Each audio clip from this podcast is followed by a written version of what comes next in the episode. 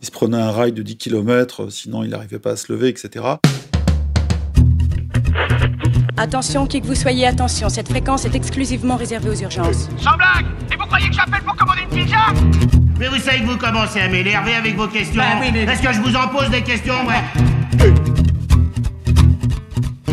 L'éclatement de l'affaire Epstein a mis à nu le réseau majeur de domination internationale criminelle, politique et financier des dernières décennies. On y retrouve comme acteurs people, politiciens, traders, hommes d'affaires, milliardaires philanthropes, patrons de presse, sociétés de renseignement, gestionnaires d'agences de mannequins, avocats de renom, trafiquants d'armes de guerre, bref, ce qu'on appelle une mafia au sens le plus large possible.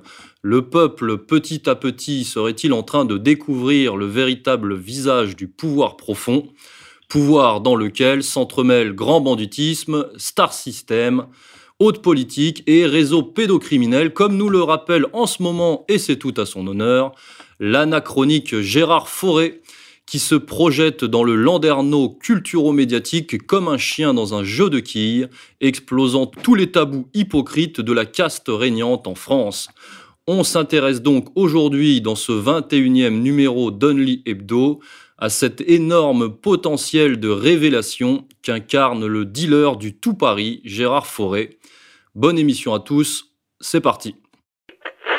Il y a un truc qui m'intrigue follement. Vous parlez d'un certain monsieur A dans le livre. Ouais. Ce monsieur A est une grande star, quasi internationale. Vous dites qu'il habite dans un hôtel particulier. Et vous dites que ce gars, il se permettait, pardon de l'expression, de fournir des petits-enfants à des tas d'autres gars connus. Surtout, vous dites non seulement ce monsieur est une, une immense star, mais vous dites pas son nom, évidemment. Ah Et il a mais fait vous dites, quelques mais- bons films policiers, mais- voilà. Mais, vous- mais vous, dites, vous dites également que euh, les policiers étaient au courant, notamment les policiers de la sûr, STUP, sûr, qui vous ont dit c'est pas nous, c'est les mœurs, et les mœurs laissez Oui, faire. oui, bien sûr, parce que. Mitterrand leur avait donné l'ordre, et Pompidou avant, et Giscard d'Estaing, etc.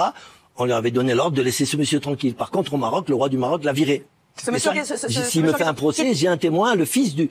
Alors, il y avait le, le professeur en droit islamique du roi du Maroc, Hassan II, qui habitait en face de cet acteur. Ah, un D'accord acteur. Ah, Ah, acteur. et- Parce que moi, ce qui m'é- ce qui m'a énervé, c'est que autant vous balancez des noms, Johnny s'en prend plein la tête, Pasqua, euh, etc. Et lui, on n'a pas le nom. On a l'impression que. Il y- a trois jours, je l'ai fait dans une émission et on m'a engueulé, on m'a censuré. Et là, mon éditeur m'a dit arrête de, do- de donner des noms. Mais pourquoi dit, vous donnez pas de nom Parce qu'il est vivant. Parce que là, il y a- des morts. on. Mais là, il est vivant. On est en Il est direct. vivant, la très personne dont vous vivant, parlez. Il est très vivant, il est acteur. vivants là dans mon bouquin.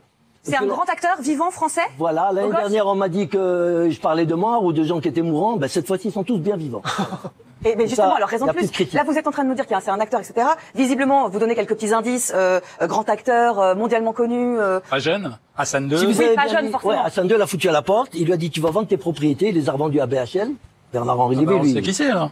Bah Ah, Débrouillez-vous. c'est, c'est- voilà. J'ai dit dans mon bouquin que je me réserve le droit de donner tous les noms dans une vidéo que je ferai moi-même, qui n'implique pas mon éditeur. Mon Alors, ce livre est absolument incroyable, Gérard. Merci infiniment, vraiment.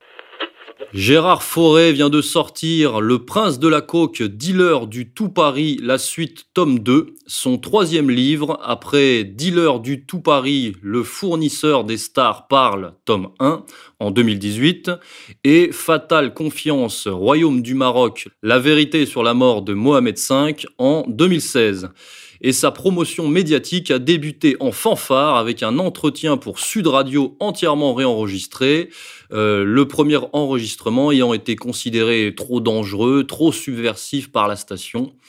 Mais qu'à cela ne tienne, Forêt, euh, relativement en roue libre, a quand même trouvé le moyen de balancer du lourd, parlant à l'antenne d'un Jeffrey Epstein à la française, pourvoyeur du tout Paris pédophile, également euh, trafiquant de drogue, violeur, et, c'est ce qui fait euh, le sel de cette révélation, euh, protégé par la police. Alors Forêt a également évoqué dans ses, dans ses récentes interventions, qui sont toujours euh, passionnantes, le rôle d'un acteur très connu dans les activités de ces réseaux pédocriminels des années 80, qui sont les, les années Mitterrand, hein, on, va, on va y revenir. Euh, mais on comprend sans difficulté que ces activités ont perduré jusqu'à jusqu'à aujourd'hui. Bref, Monsieur Corias, il y, a, il y a énormément de choses à dire, tellement de choses à dire. On espère un jour euh, d'ailleurs euh, rencontrer euh, Monsieur Forêt. Mais là, concrètement, et, on rejoint euh, nos dernières émissions sur le sujet, la boîte de Pandore est ouverte, j'ai envie de dire, plus que jamais. là.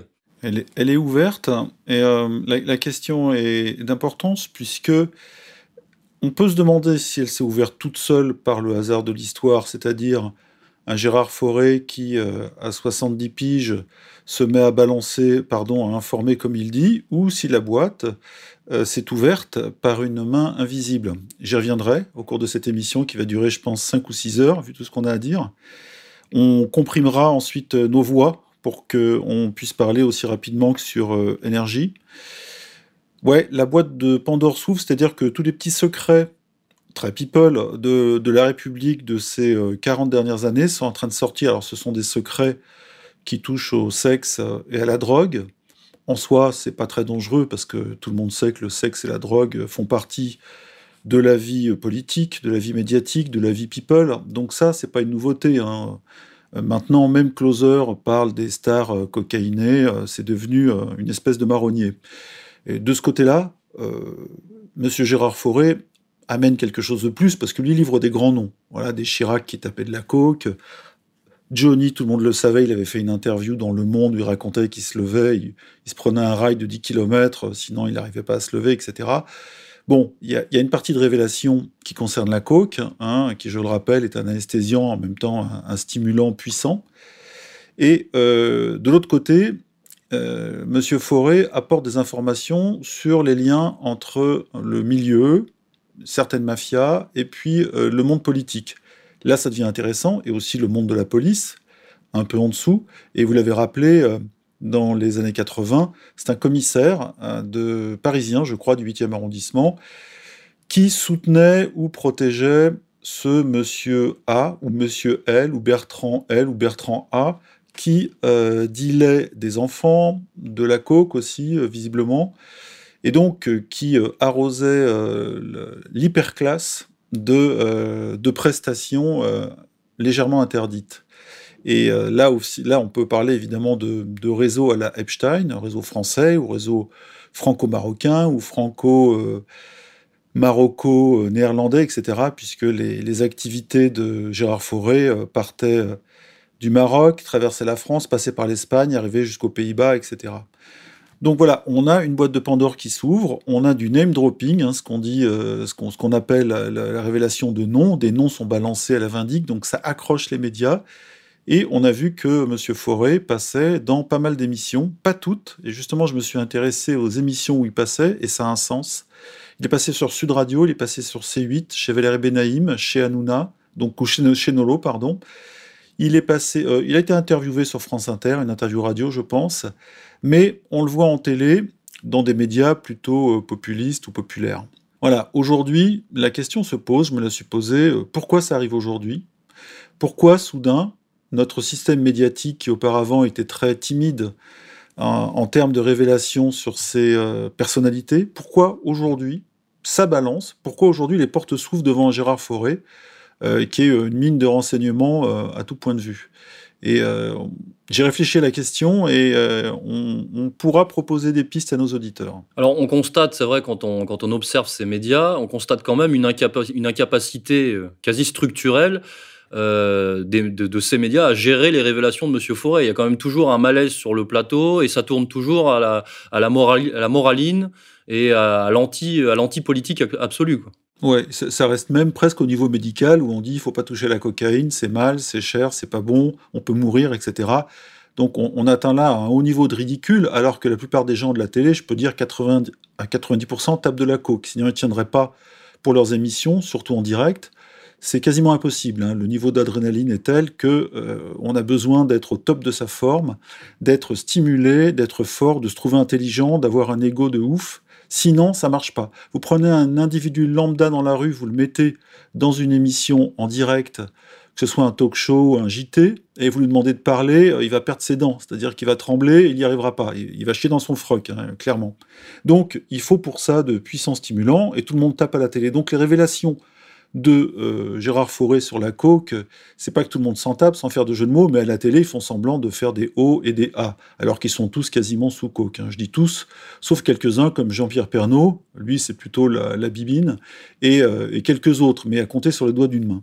Et d'ailleurs, il y a pas mal de, gens de la télé hein, qui, qui, sont, qui ont fait des overdoses ou qui partent régulièrement dans des cliniques psychiatriques, mais de haut niveau, c'est-à-dire de l'hôtellerie de luxe, pour se faire soigner pendant un an parce qu'ils sont chargés depuis des années. Donc ça arrive régulièrement à tout le monde. Bref. Donc là, on parle médical, on parle moraline, mais on essaie de mettre la main ou de s'asseoir sur la boîte de Pandore qui s'ouvre, parce que quand ça touche aux politiques ou euh, à des noms importants de la République, là c'est beaucoup plus gênant, on a peur des procès, etc. Vous l'avez souligné dans l'émission de Morillo, Les Incorrectibles, sur euh, Sud Radio, euh, tout le name dropping, c'est-à-dire les révélations de noms, ont été purement et simplement effacés. Et euh, de la même façon, chez Benaïm, tout de suite, on, lève les bras en disant attention, euh, nous, on ne fait que vous poser des questions, vous êtes responsable de ce que vous dites, etc. Et même Eric Nolot, devant, euh, devant je crois, lorsqu'il y a eu le premier livre sorti fin 2018 de Gérard Fauré, avait parlé de mythomanie, de il avait traité de mytho. Et Gérard Fauré l'avait chopé dans un coin, je crois, et lui avait fait comprendre qu'il n'était pas mytho. Et ce dont je suis quasiment certain, alors lui parle d'une parole de voyou, c'est-à-dire les voyous ont une parole. Euh, si les voyous n'ont pas de parole, ils se font dessouder. En gros, c'est ça. Donc lui aurait une parole, euh, l'espèce de donneur à l'ancienne, et euh, il ne dirait que la vérité. Ce qui est tout à fait possible. Par contre, il dit peut-être pas tout. Et il sait peut-être pas non plus pourquoi pas mal de portes s'ouvrent devant lui. Voilà, ça c'est une, autre, une autre partie de la question, je dirais une partie supérieure du, du débat sur Forêt. Mais en tous les cas, en tous les cas, il donne des grands noms. Hein. Euh, il a balancé des noms de politiques. On a vu Chirac. Alors, euh, il lui a été reproché de donner des noms de, de cocaïnomanes morts.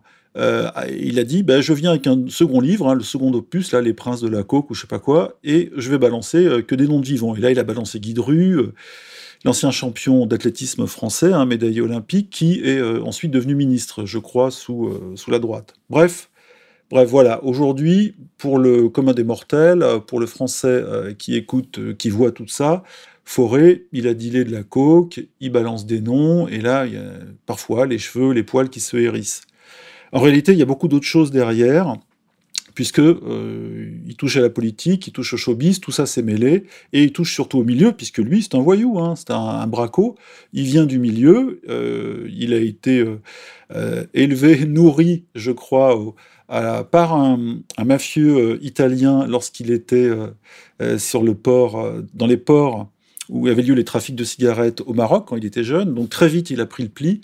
Et ensuite, il a travaillé en Espagne, puis en France, donc braquage. Il a même fait, selon lui, il a encore des, opérations homicides, c'est-à-dire des meurtres commandités. Et euh, donc on s'aperçoit que c'est un homme de main, mais d'un haut niveau. Hein. Il, ça faisait appeler le français, je crois, et il était assez redouté redoutable. Il avait une grosse artillerie sur lui, et il avait des hommes de main. Donc c'est quelqu'un qui situe un niveau assez important. Mais pas le très haut niveau. Hein. On n'est pas chez Roland Cassonne, on n'est pas chez euh, Mémé Guérini, on, etc. Voilà, donc pour les gens, Gérard Fauré, c'est un gros dealer de coke, un mec qui a braqué... Euh, euh, et, qui balance des trucs parce qu'il a plus de 70 piges, il est né en 46 je crois, et euh, voilà, comme il dit lui-même, j'ai envie de vomir tout ce que j'ai, il y a des gens qui se baladent en liberté, qui ne devraient pas, qui ne méritent pas, donc il se présente comme un justicier et il vient, il vient rendre la justice en balourdant des sauts de merde sur des gens, en tout cas des sauts de vérité aussi. Alors il y a deux axes euh, principaux qui, pourraient nous intéresser dans, cette émission, mais encore une fois, il y aurait, il y tellement, à dire. Euh, il y a le, premier axe qui est l'axe du, Paris et plus largement de la France des années 80 et donc des années Mitterrand. Et là, effectivement, on, commence à toucher du doigt le cœur du réacteur puisque euh, on parle bien des années Parti socialiste, on parle bien des années SOS racisme, on parle bien donc de la gestion des banlieues, euh, donc du trafic de drogue. Hein, bah, par l'intermédiaire de Forêt, on parle de tous ces sujets-là. On parle, euh, bah, on parle des, ministres qui étaient en charge à cette époque. Hein, on les connaît, hein, les, Jacques Lang, les Bernard Kouchner. on parle d'années très très louches, les années Bérégovoy et d'autres. Donc déjà, là, il y a de grosses ramifications et de grosses révélations qui pourraient sortir euh, si des gens faisaient vraiment le travail. Si l'information euh, sur toutes ces turpitudes euh, passe du showbiz, là où c'est considéré comme normal, où le, lecteur, le lecteur de base pense qu'il n'y a pas de problème de prendre de la coke, faire des trucs de cul, etc. Si ça, par contre, ça passe aux politiques, c'est autre chose, parce que là, ça touche la République, ça touche à la morale, et autant le grand public peut considère que des stars peuvent avoir une amoralité en termes sexuels ou de stupéfiants. Autant pour les politiques, c'est beaucoup plus difficile à admettre parce que les politiques se présentent comme des parangons de, morale, de moralité, d'honnêteté, de vertu, etc. Et là, là, c'est beaucoup plus destructeur. Et c'est ce que Forêt est en train de faire, de manière volontaire ou involontaire, on y reviendra, et euh, vous parlez des années 80, oui, euh, ce racisme, les banlieues, la CAM, euh, acheter la paix sociale en filant de la subvention contre des voies, en laissant les trafics proliférer. On, en voit le résultat, 30-40 hein, ans plus tard, 35 ans plus tard les, des cités qui sont complètement en train d'échapper à la République. Et tout ça, ça a été euh, fait tout à fait volontairement. On a laissé euh, des gens qui, de toute façon, auraient été au chômage, hein, avec la désindustrialisation, se refaire dans des trafics illicites, et euh, en ne travaillant pas ou plus, et en constituant une société parallèle, hein, comme il y a en Italie, hein, un gros pourcentage de l'économie est devenu noir ou parallèle. Et en France, ça a été le cas, et euh, ça a rapporté au Parti socialiste pendant des années. Mais la droite n'a pas non plus été, euh, été euh, je dirais, éloignée de, de, ces principes, mais d'une autre manière, puisque dans les années 80, c'est le clan Pasqua qui régnait, hein, Chirac, Pasqua, Villepin, Sarkozy et toute la bande, et eux aussi euh, sont mouillés. Euh, d'ailleurs, Gérard Fauré mouille euh, énormément Charles Pasqua dans des affaires homo, homicide, c'est-à-dire élimination politique, élimination aussi de, membres de l'ETA, que lui appelle des terroristes. Hein. Il a été porte-flingue justement pour aller nettoyer le terrorisme basque en Espagne dans les années 80, là où Franco n'osait pas trop le faire lui-même parce que le pouvoir était devenu socialiste en France et non pas soutenait, mais en tous les cas euh, ne voyait pas d'un mauvais œil euh, une Espagne franquiste emmerdée à ce niveau-là, au niveau policier, bref. Donc la droite et la gauche en prennent plein la gueule. Euh, les réseaux, les réseaux Pasqua, il est accusé de, non pas directement de deal de coke, mais en tout cas de, gros deals de hashish, donc fort fatalement entre la France et le Maroc.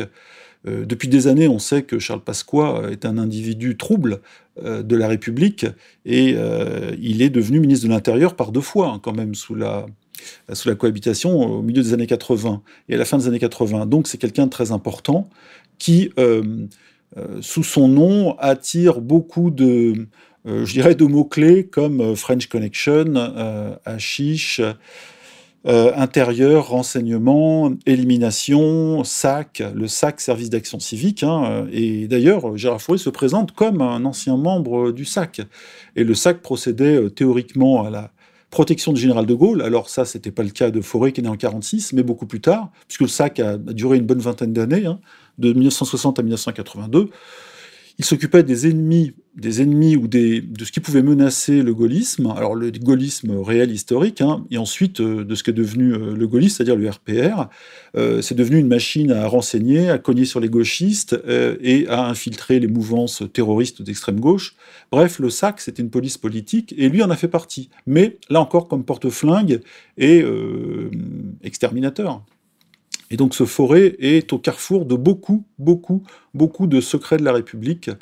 Et euh, c'est pour ça que des spécialistes, euh, autres que Jérôme Pierrat, qui est un peu un, qui est un, peu un farfelu, qui s'occupe de, de truands et truanderies en France, mais il y a des gens sérieux qui écrivent des livres et qui parlent de la France comme d'un pays euh, qui porte en lui un système politico-mafieux. C'est-à-dire que il n'y a pas forcément une mafia comme en Italie, même si Marseille en serait le haut lieu, mais c'est un système politico-mafieux où il y a des gens qui naviguent entre deux eaux, renseignement, police, politique, même plusieurs eaux, et évidemment truandes, euh, qui sont capables de faire des braquages comme euh, il a été, euh, ça a été le cas pour le SAC, hein, sous Pasqua et même avant, pour amener de l'argent et pour les opérations noires, hein, comme la CIA le fait, hein, ou l'a fait avec les ventes d'armes à l'Iran pour le Nicaragua, etc. bref, Forêt est en train de, de montrer comme vous l'avez dit, de dévoiler un pan du pouvoir profond, mais à un niveau qui n'est pas le niveau euh, top, niveau ultime, le 33e degré, j'allais dire. Et du coup, c'est très intéressant parce que si ça continue, on, va aller beaucoup plus loin, et comme pour Epstein, on va voir qu'il y a, des, grands noms qui sont mouillés, et qu'il y a tout un système en réalité. Et là, les noms, c'est pas qu'ils sont pas très importants, mais c'est le système en soi qui montre que la démocratie, là-dedans, n'a que le nom. La République, euh, j'en parle même pas, mais c'est un système mafieux qui unit euh, les grands noms de la politique, les très grandes entreprises, Veolia, Vivendi, etc., hein, qui, qui fait des deals internationaux, le pétrole, Total, et avant Total, Elf Aquitaine, avec Taralo. Taralo, je crois, qui a formé, ou qui...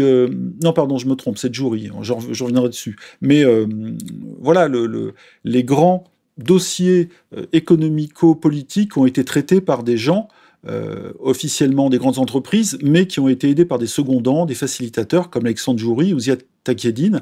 Et, euh, et là, c'est une autre partie euh, dont on ne parle pas, parce qu'il n'en était pas directement notre ami Gérard Fauré, mais qui est la preuve, la monstration d'un système politico-mafieux, c'est-à-dire où sont mêlés les mafieux et les politiques, avec des grosses rétrocommissions, des gens qui doivent les garantir, donc qui sont assis sur de gros cash. Et là, on n'en parle pas. Alors, euh, quelques livres ont été faits sur la question, mais euh, les, journalistes qui le font sont très très emmerdés.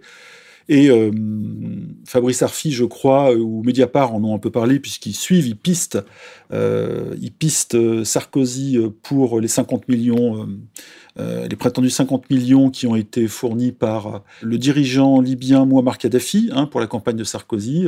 Eh bien, tout ça, tout ça est parallèle et ce que dit Fauré d'un côté, si on va plus loin, on atterrit dans le système politico-mafieux français. Alors, est-ce que Fauré fait partie d'une opération de révélation où on le laisse faire, on ouvre la porte pour commencer à lever un voile là-dessus? Est-ce que c'est un contre-feu? Voilà, je me suis posé la question et franchement, c'est très très fertile.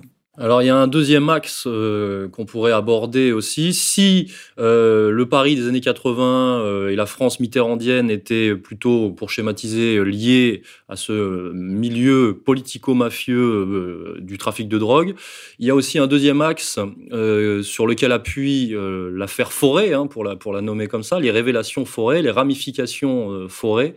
C'est quand même le Maroc et plus spécialement Marrakech. Et là, on entre tout de suite dans le trafic non pas de drogue, mais le trafic euh, pédocriminel. Oui, oui, lui, euh, lui en parle. Alors d'abord, il prend des pincettes, un peu comme Fabrice Thomas l'avait fait, parce qu'il devenait rapidement silencieux dès qu'on abordait le thème de la Villa Majorelle hein, euh, au Maroc, hein, de Pierre Berger et Yves Saint-Laurent. Lui parle directement de pédophilie d'État au Maroc, qui a été ou facilité, ou en tous les cas qui a occasionné le, l'aveuglement volontaire ou involontaire euh, du roi ou des rois successifs. Alors tous n'ont pas été d'accord. En tout cas, il a balancé qu'un grand nom, un grand acteur français euh, mondialement connu, euh, avait dû vendre sous la pression du roi Hassan II, donc le père de Mohamed VI, et Hassan II, le fils de Mohamed V, avait dû vendre toutes ses propriétés, et d'ailleurs à BHL, à Marrakech, entre autres, parce que justement il se livrait à du trafic d'enfants ou en tout cas, il euh, participait à un réseau de trafic d'enfants. Euh, et, on sait par contre, euh, puisque de, certains ministres se sont fait poisser, comme on dit au Maroc, dans des hôtels de luxe, que beaucoup de membres de notre hyperclasse ou de notre oligarchie vont se servir à ce niveau-là au Maroc. Parce qu'en France, c'est trop dangereux, évidemment. Il pourrait y avoir trop de coups de balance, de chantage, etc. Là-bas, c'est pas que c'est un, sport d'État ou un sport national, la pédophilie, attention, mais on sait qu'il y a beaucoup d'enfants des rues, on sait qu'il y a beaucoup de prostitution, on sait que la misère occasionne beaucoup de, possibilités à ce niveau-là. Hélas, comme on l'a vu au Cambodge aussi ou en Thaïlande, même si c'est moins la Thaïlande maintenant, et beaucoup maintenant les pays africains comme le Burkina. Oui, euh, forcément, il y a des réseaux. Les gens vont là-bas pour se taper des mômes, hein, clairement. Euh, il le sait, Gérard Fourreau, il l'a vu. Et lui, dans ses années de, de voyoucratie, il participait à tout ça, il le voyait, et euh, comme il se dit lui-même, il est amoral. Voilà, pour lui, c'était un business comme un autre, même s'il n'y touchait pas. Lui, c'était la coque. Il n'a pas d'idée d'enfant. Mais effectivement, euh, il y a des réseaux. Alors, tous ceux qui, comme on l'a entendu dans tous les procès, disaient non, il n'y a pas de réseau de pédophilie internationaux, ni même nationaux, se fourrent le doigt dans l'œil et ailleurs, puisque là, c'est évident.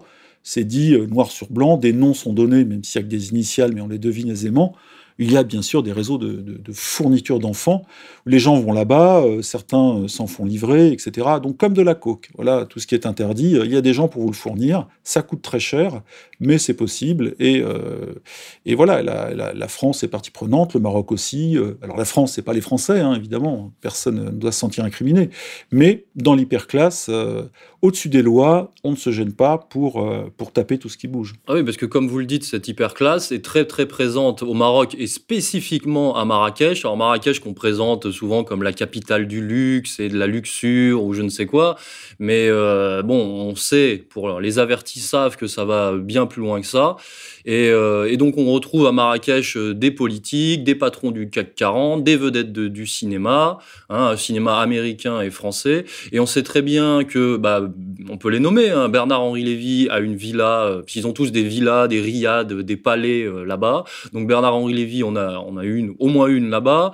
Euh, Dominique Strauss-Kahn aussi. Il y avait Pierre Berger. On sait que l'oligarque Abramovic, hein, qui détient le club de foot Chelsea, est aussi présent. Sarkozy allait très très souvent là-bas. voilà, c'est très fréquenté par par une certaine hyperclasse, effectivement. Des, grands colloques de presse, euh, quand la presse avait beaucoup d'argent dans les années 80-90, avaient lieu euh, à Marrakech. Tout le monde se retrouvait là-bas. Évidemment, euh, les lois étaient moins contraignantes au niveau à la fois sexuel et, des, et de la drogue. Donc, on pouvait, chacun pouvait baiser qui il voulait. Il y avait tout sous la main et, taper de la coke en veux-tu en voilà. On était entre initiés. Personne n'allait balancer personne. Euh, sauf quand un ministre français, évidemment, s'est fait, euh, lui euh, poissé par sa propre femme qui a pété, qui a pété les plombs et qui a tout pété dans la chambre d'hôtel quand elle a vu ça, parce que visiblement elle n'était pas au courant. Hein, une femme des médias français mariée avec un ministre. Oui, ces réseaux existent, ça se passe au Maroc.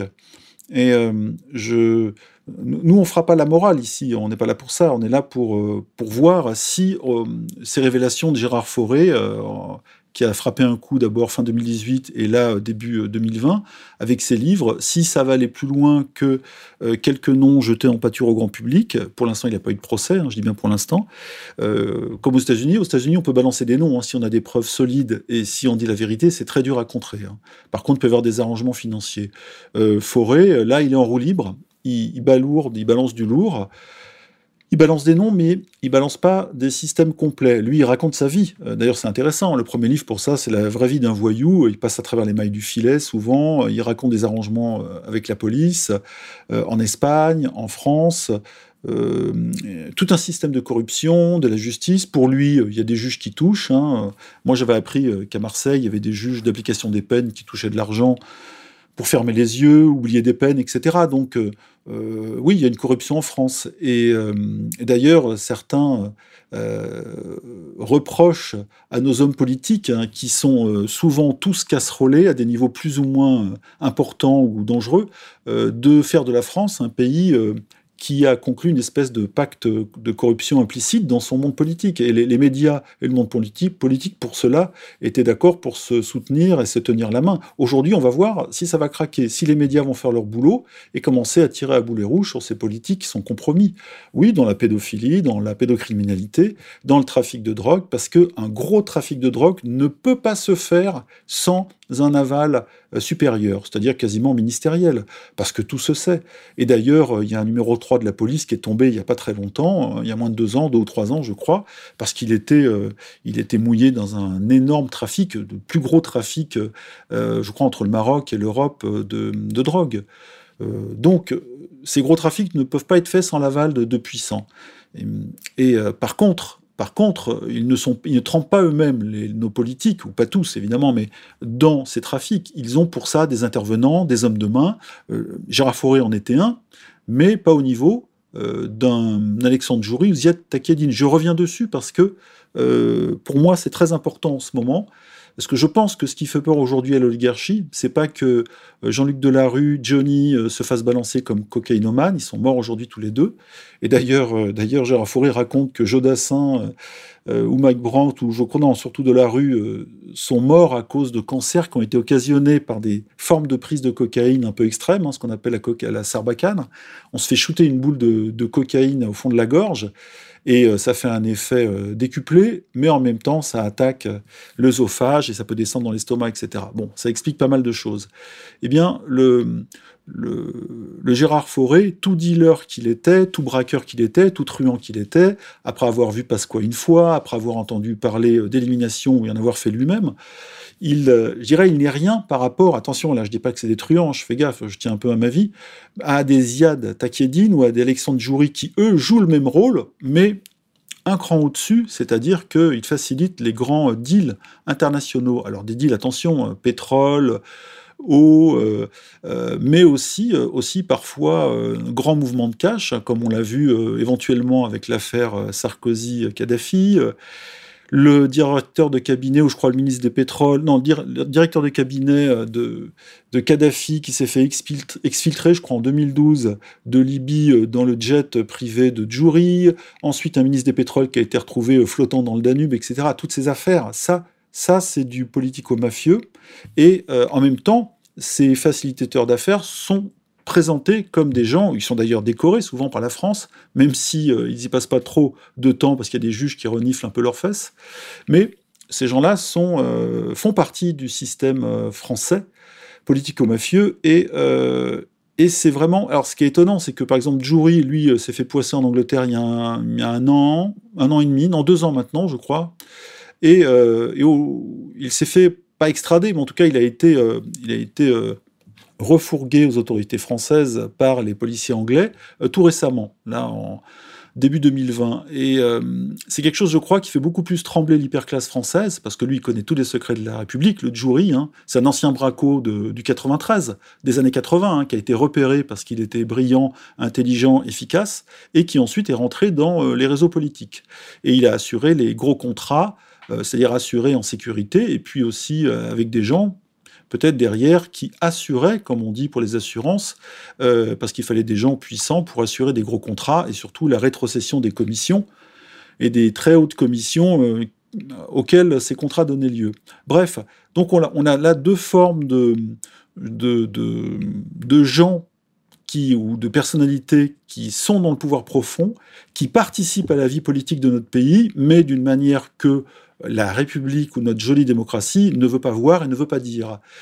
Moi, ma question, c'est euh, est-ce que l'affaire euh, Gérard Fauré sort opportunément avec ces deux livres? Parce que lui, il a écrit le premier il y a 10 ans quand même, il l'a dit. Hein. Alors, il l'a sorti plus tard, mais aujourd'hui, ça sort. Et est-ce que ça sort parce que euh, l'affaire Djouri est en train de sortir ou euh, peut euh, lui-même déstabiliser avec tout ce qu'il sait la République, hein, entre les multinationales françaises, les classes politiques, hein, euh, les Villepin, Chirac, Pasqua et compagnie, et, et aujourd'hui la justice Est-ce que les médias vont s'emparer de cette affaire, comme ils vont sauter euh, ont sauté ou sautent actuellement sur l'affaire, euh, sur l'affaire Gérard Fauré. On verra, mais je suis pas certain que, euh, d'abord, Jury, lui, ne viendra pas en plateau, c'est clair, il est pas fou. Et je, je, moi, j'arrive pas à m'empêcher de voir un rapport en clair-obscur, lumière et ombre, entre la discrète arrivée de Jury en France dans les mains de la justice et euh, la tournée des médias faite par Gérard Fauré, qui arrive quasiment en vainqueur. hein. Les gens l'applaudissent, les chroniqueurs sont béats, sourient, euh, parce qu'ils ont un personnage et ils adorent ça. Et lui, lui, il balance des noms, il balance des histoires de cul et de coke. Ça plaît parce qu'en France, longtemps, on n'a pas eu le droit d'en parler, alors que la presse britannique, par exemple, elle parle de cul et de coke depuis des décennies. hein. Les tabloïds là-bas, ils en ont rien à foutre. hein. Ils balourdent et puis surtout, ils piègent les gens, ils enregistrent, ils font tout ce qui est possible. Ici, c'est pas touche. Et soudain, ça arrive. D'ailleurs, récemment, je crois chez Valérie Benaïm, euh, Gérard Fauré euh, a balancé euh, comme cocaïnomane dans, les gros consommateurs Carla Bruni. Voilà, il l'a dit. Ça fait un peu trembler en plateau, mais je pense que ça fera pas trembler la République. Bon, en tout cas, alors peu possible contre-feu, mais en tout cas, c'est tout de même euh, jouissif de voir Forêt mettre un coup de pied dans la fourmilière de cette, euh, de cette, euh, de cette démocratie française qui se part de toutes les qualités et, et qui est vérolée par ce, ce politiquement correct. Donc, affaire à suivre, peut-être dans des prochaines émissions. Je, je voulais juste te dire une chose.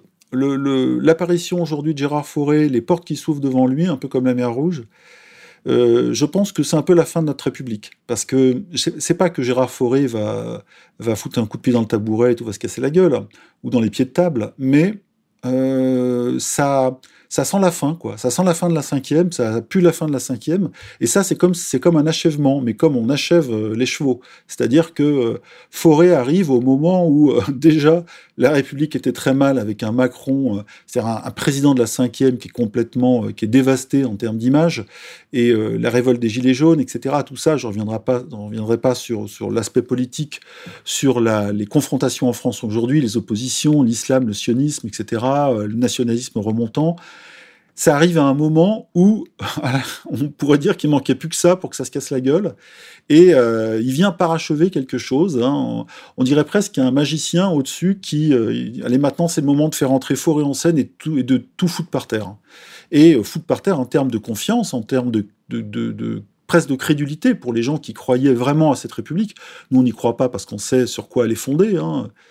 Euh, relisez euh, Indy, euh, la Kabbale et toute l'histoire de, la franc-maçonnerie, hein, par Blais par exemple, eh bien, la démocratie, c'est pareil, puisque c'est l'appellation jolie de notre système, mais quand on gratte un peu ce système, on arrive à quelque chose de beaucoup plus dur, de beaucoup plus violent. Et, et Forêt vient nous apporter ça sur un plateau, par petites touches pas de manière systémique, mais de manière euh, ponctuelle, avec des noms. Et, oui, oui, c'est jouissif. C'est jouissif, mais euh, euh, c'est que le début.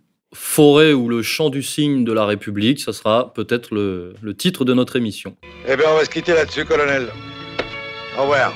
Chers auditeurs, nous poursuivons notre travail de vérité, empruntant pour cela des chemins de plus en plus risqués.